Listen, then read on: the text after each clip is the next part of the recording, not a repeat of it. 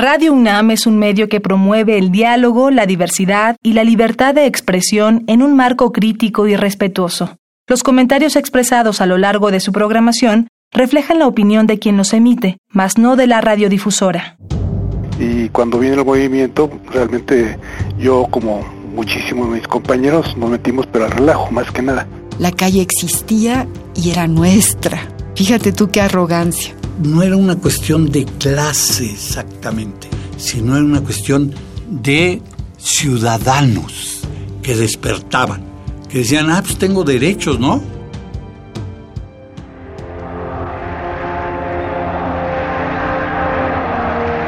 Radio UNAM presenta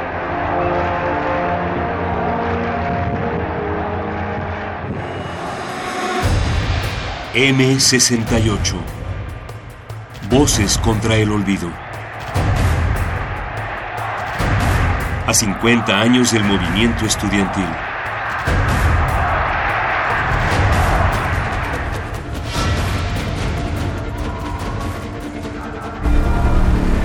Hoy presentamos El movimiento.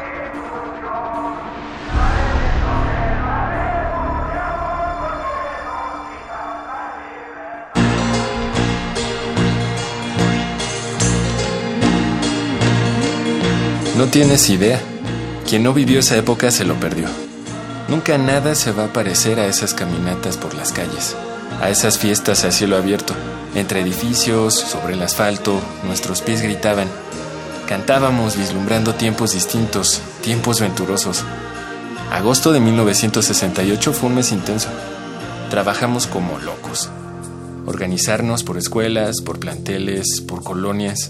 Comenzamos a hacer las brigadas, para tener recursos, imprimir panfletos, pintar mantas y asistir a las asambleas.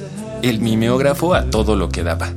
Participar, ser parte del movimiento, ser parte del momento, ser parte de lo que se contaría 50 años después. Íbamos a los mercados y la gente nos regalaba fruta. Íbamos a los camiones y nos daban sus monedas de cobre. Pero también una sonrisa, una palmada en la espalda. Muchachos, estamos con ustedes. Cuando salimos a la calle nos siguieron apoyando. Por eso llenamos las avenidas y levantamos orgullosos la cara. Éramos cientos de miles los que escribimos esa historia. Siempre lo supe. Un día llegaría a una cantina y al decir, yo fui parte del movimiento del 68, los que me escucharan levantarían su copa y brindarían con respeto.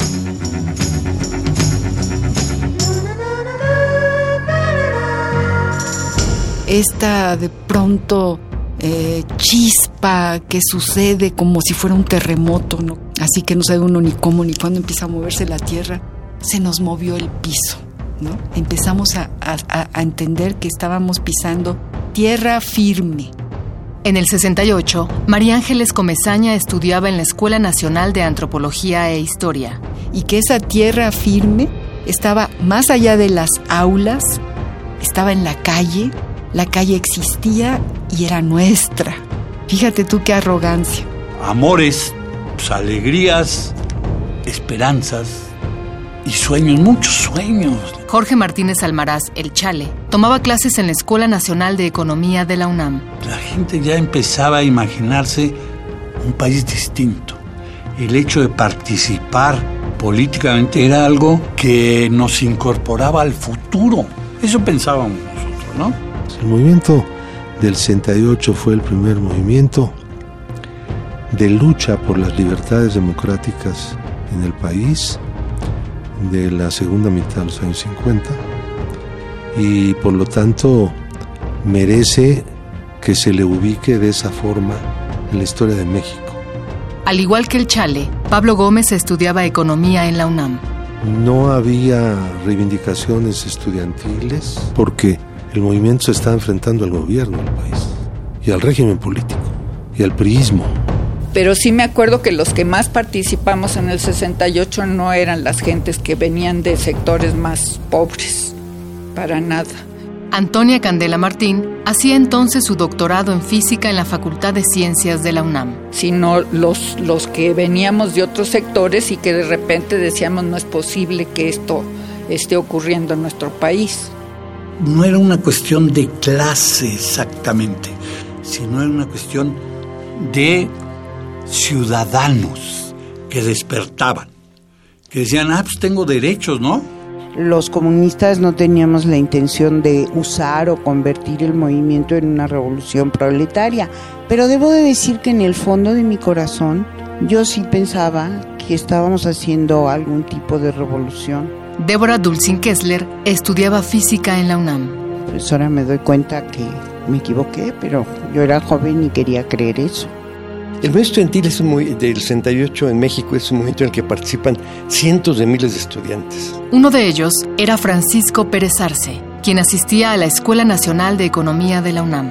Cientos de miles, casi todos los estudiantes de las universidades de la Ciudad de México y de algunas universidades de provincia. Es un lugar común decirlo, pero lo voy a decir, es una fecha parteaguas de la historia de México.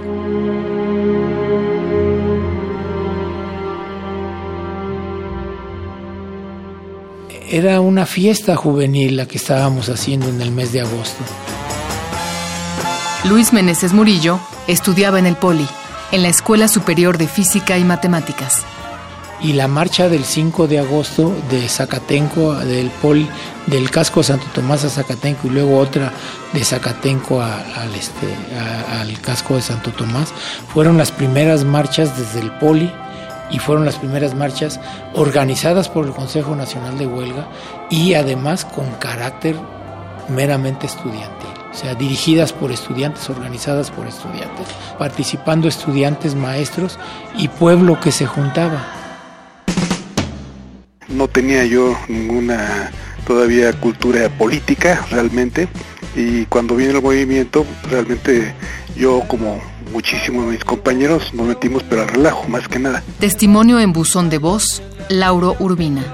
Eh, tomamos la escuela y eh, eh, boteábamos en la, en la calle a los camiones para recoger dinero, para, para mantener a los que estaban dentro de la escuela. En una ocasión le pedimos permiso a un chofer y el chofer nos dijo que si queríamos el camión.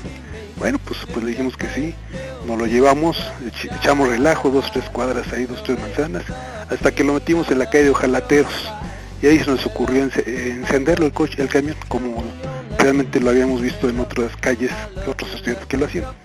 Y fuimos ahí a una gasolinería que estaba en Costa Rica y que Cintura, nos regalaron la gasolina y, le echamos gasolina y la encendimos y estábamos pues un grupo de compañeritos entre ¿qué? 12 y 18 años cuando mucho y también algunos niños ahí de, las vecindades cercanas. Casi todo el mundo participó, de, de, todas las instituciones, era muy raro el que no participara, ¿no? En el 68, Elba Pérez Villalba estaba en la Prepa 6. Y con diferentes este, visiones, perfiles, identidades ideológicas, políticas, religiosas, no sé. Hubo una comunidad, digamos, confluencia. Para nosotros todo agosto fue un mes en que hicimos las calles nueces. Guillermo Palacios asistía a la Prevocacional 4. Se refiere a las marchas de protesta que organizaron los estudiantes, en muchas ocasiones con el apoyo de las autoridades de sus escuelas. El primero de agosto, la manifestación fue encabezada por el rector de la UNAM, Javier Barrosierra.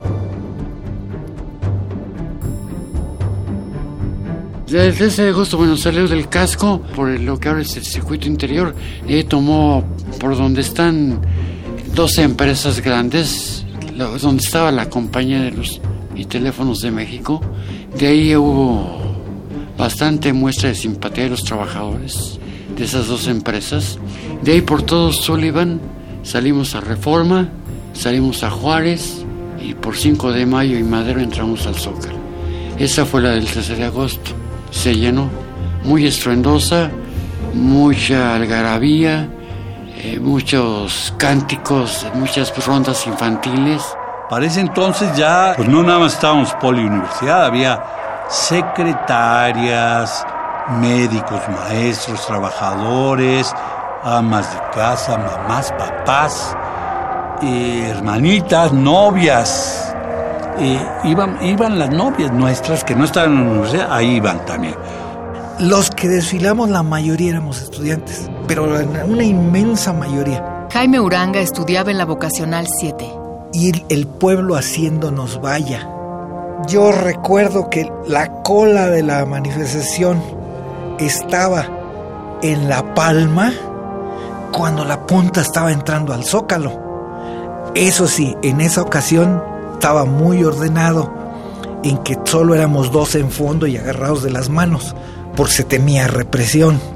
Ya después nos fuimos relajando, ¿eh? ya se hacían más grandes, pero en ese momento era de 12 en fondo, apretaditos y agarrados así, de los brazos. Caminábamos cientos de miles. Recuerda Felipe Galván, quien estudiaba química bacteriológica y parasitología en el Instituto Politécnico. Pero al, a los lados la gente vitoreaba, la gente te echaba porras, la gente te daba las gracias, la gente decía adelante muchachos, la gente te, te inundaba de, de, de, de calor, de energía, de amor para, para, para seguir en lo que estabas. La marcha del 13 de agosto es a, al Zócalo y es la primera vez que entramos al Zócalo. Y gritábamos cosas con verso que terminaban en verso, ¿no? Jorge Martínez Almaraz. Que chingue su madre Díaz Ordaz. Ese no terminaba en verso, pero, pero valía la pena este, gritarlo. El Estado lo que hace es decir, estos son unos privilegiados que no tienen derecho a estos niveles de protesta y rebeldía. En el 68, Américo Saldívar era profesor en la Escuela Superior de Economía del IPN y estaba afiliado al Partido Comunista Mexicano. Entonces la labor nuestra, yo recuerdo que me iba a los camiones, me iba a los barrios populares en, en el perímetro Zacatenco del casco Santo Tomás, básicamente, a volantear y a botear para pedir solidaridad y decir que no queremos ser privilegiados, que queremos o este privilegio, beneficio de ser estudiantes, digamos, o profesores de, de educación media y superior, que se, que se generalizara, que se extendiera para el resto de los hijos de obreros y campesinos. Y esa era una de más o, más o menos de las cosas que uno trataba de, de explicar. Desde el primer minuto se ve, desde la primera semana o dos, que fue una, una orientación del, de la política del Estado, el, el deshonrarnos, digamos, como que estábamos actuando mal y que éramos este, provocadores al servicio de, de fuerzas ajenas o externas, digamos, al pueblo mexicano. Eran los tiempos del pelo largo, el tiempo de los hippies. Fue el tiempo en que un grupo de jóvenes barbudos intentaron tocar el cielo. Testimonio sin nombre en el buzón de voz de un estudiante de la Facultad de Comercio. El gobierno decía que nosotros estábamos armados. ¿Qué razón tenía? Efectivamente, nosotros estábamos armados con la razón y con el corazón. Éramos rostros limpios. Siempre llevábamos la frente en alto. Íbamos con nuestros libros bajo el brazo. Esos eran nuestras armas y no otras. ¿Cuál es el sustento y la fuerza de origen del movimiento estudiantil? Las asambleas. Tú tenías en tu escuela asamblea en la mañana y a veces en la tarde si había turno vespertino. Esas asambleas platicaban, discutían, se peleaban, se agarraban a fregadazos si era necesario, pero llegaban a acuerdos. Esos acuerdos se mandaban con los representantes al Consejo Nacional de Huelga y el Consejo Nacional de Huelga los volvía a discutir, se volvía a dar agarrones, no hubo trancazos, aunque varias veces estuvieron a punto, y finalmente o los asumían y los regresaban a la asamblea para que se ejecutaran, o los rechazaban, hacían sus observaciones y los regresaban a las asambleas para que se rediscutieran.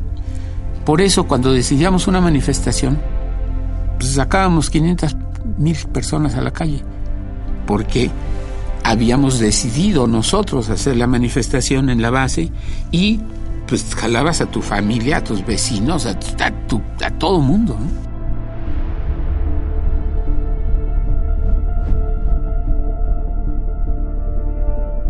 Formamos comités de huelga en las escuelas y el comité de huelga tenía que elaborar los volantes y era el que indicaba cuáles eran las rutas de los brigadistas.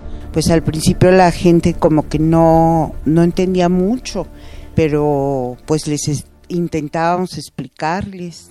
Débora Dulcin Kessler. Me acuerdo que una vez se nos ocurrió en la Facultad de Ciencias hacer una asamblea para padres. Y fue muy interesante porque digo, yo llevé a mi mamá, que te digo era una señora popis de Polanco, y mi mamá pues se enteró y, y además desde ese momento mi mamá, mi mamá me apoyó en todo y además cambió mucho ella, su forma de pensar y todo.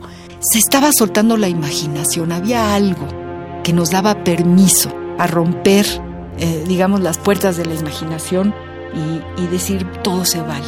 Esto es importante, esto es interesante, esto me llega, me toca, me hace sentir el corazón. ¿no?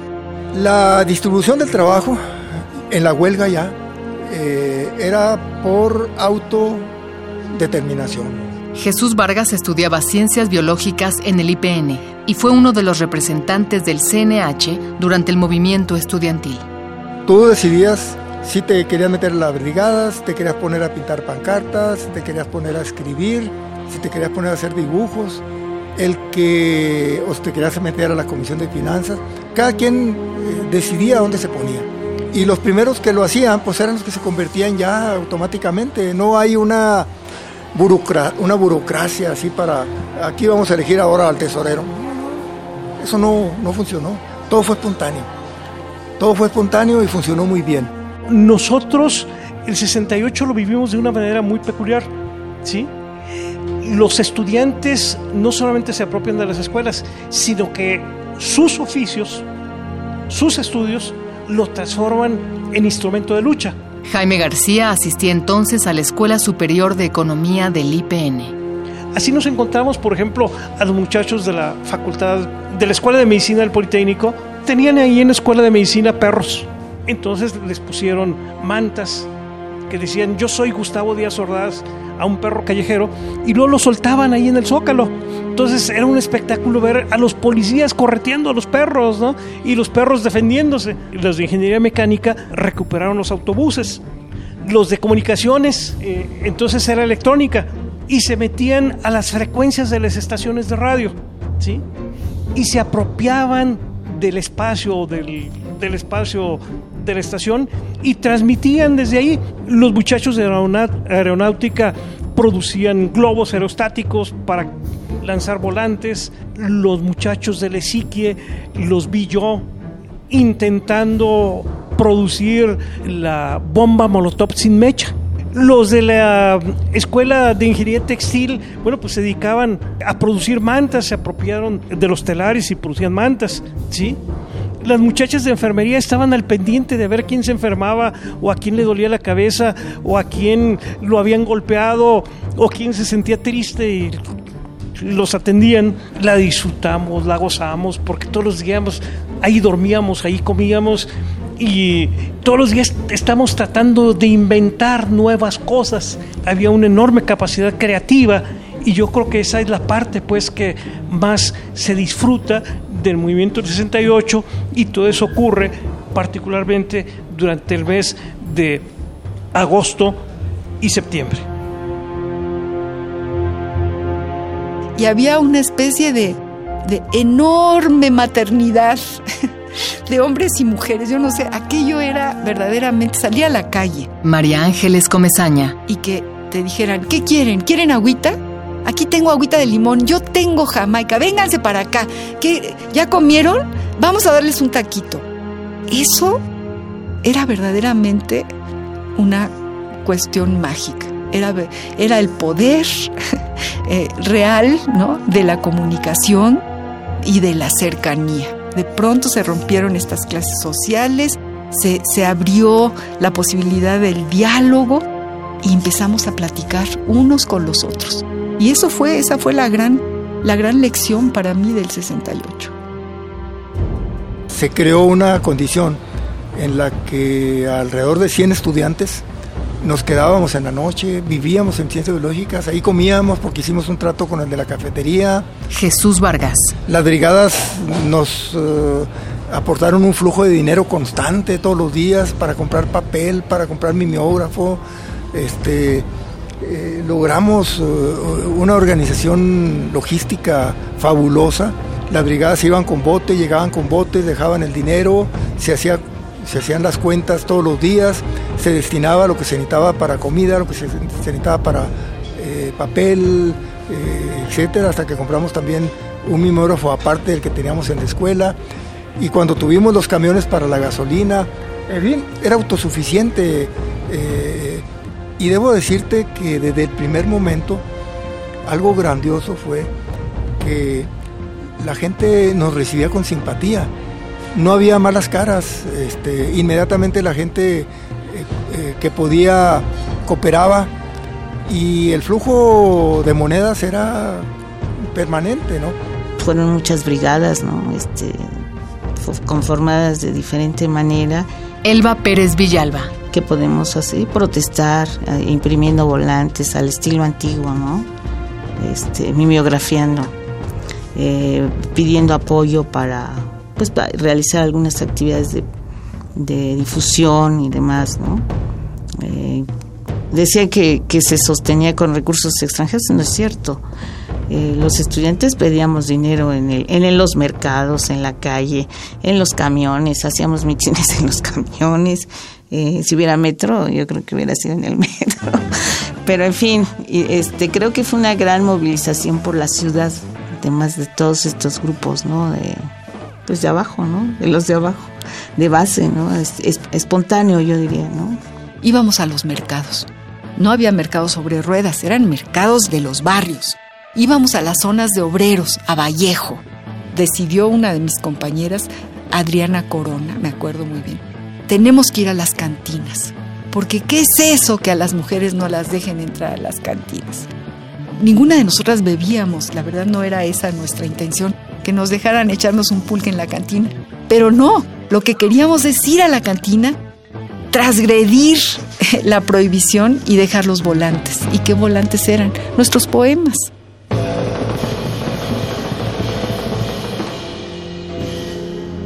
Teníamos mucho apoyo, los brigadistas y todo, de la gente de Tlatelolco. Nos llevaban cazuelas con comidas y cazuelotas de arroz para los tacos de arroz y tortillas, ¿no?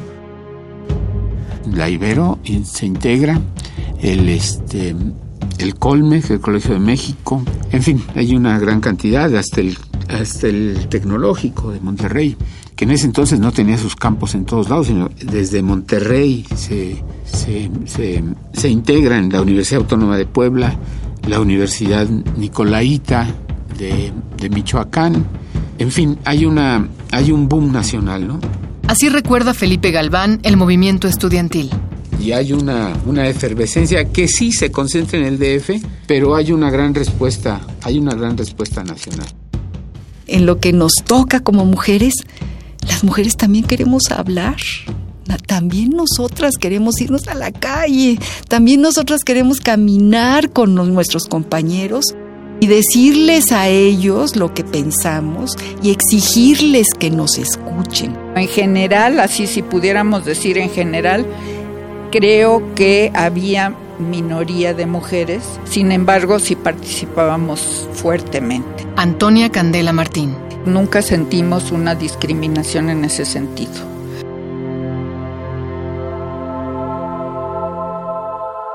Ya realmente el pliego petitorio seguía siendo la bandera, ¿verdad? Pero el imaginario del estudiantado ya no estaba enfocado a los seis puntos, ya estaba enfocado a algo mucho más uh, profundo.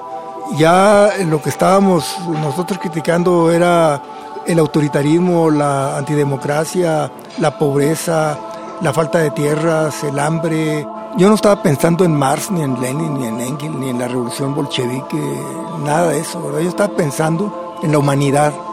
Fue un encuentro con una hecatombe humanitaria interior, ¿verdad? Que, fue muy fuerte, muy fuerte.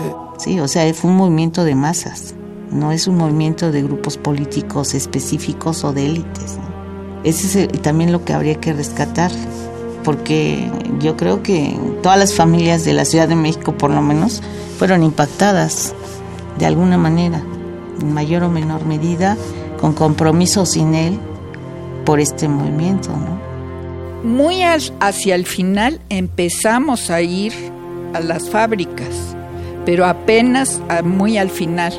Pero inicialmente eran en las calles, en los semáforos, en los mercados, en los parques, en, ese tipo de lugares. en donde participábamos con la gente y hablábamos mucho con la gente.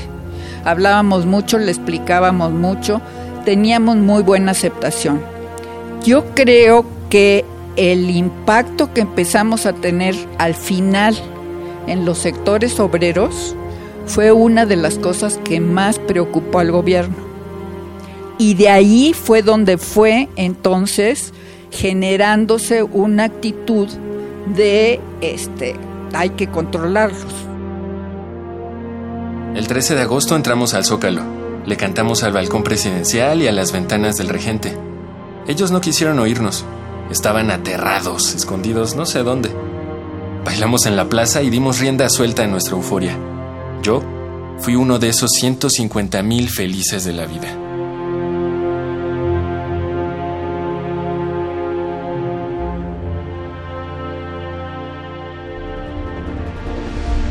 En este programa escuchamos los testimonios de María Ángeles Comezaña, Jorge Martínez Almaraz, Pablo Gómez, Antonia Candela Martín, Débora Dulcin Kessler, Francisco Pérez Arce, Luis Meneses Murillo, Lauro Urbina, Elba Pérez Villalba, Guillermo Palacios, Jaime Uranga, Felipe Galván, Américo Saldívar, Jesús Vargas y Jaime García. Nuestra siguiente emisión la bandera rojinegra. Más de medio millón se calcula que es la cantidad de gente que asistió a esta manifestación. Ahí el zócalo era nuestro, nuestro zócalo. Queríamos un diálogo público precisamente en el zócalo, que nunca se llevó a cabo, por cierto. ¿Cuál fue la respuesta del gobierno a toda esa fiesta juvenil del mes de agosto? Voces, Gisela Ramírez y Marco Lubián. Coordinación de Difusión Cultural, Dr. Jorge Volpi. Coordinación General, Jaime Casillas Ugarte. Producción, Diego Ibáñez y Omar Tercero. Asesoría, Maripaz Jenner. Entrevistas, Jessica Trejo. Guión, Gerardo Zapata y Andrea González. Asistencia de producción, Héctor Castañeda. Investigación, Jean Tardif y Patricia Palacios. Operación técnica, Miguel Ángel Ferrini. Esta fue una coproducción entre Radio UNAM y el Centro Cultural Universitario Tlatelolco.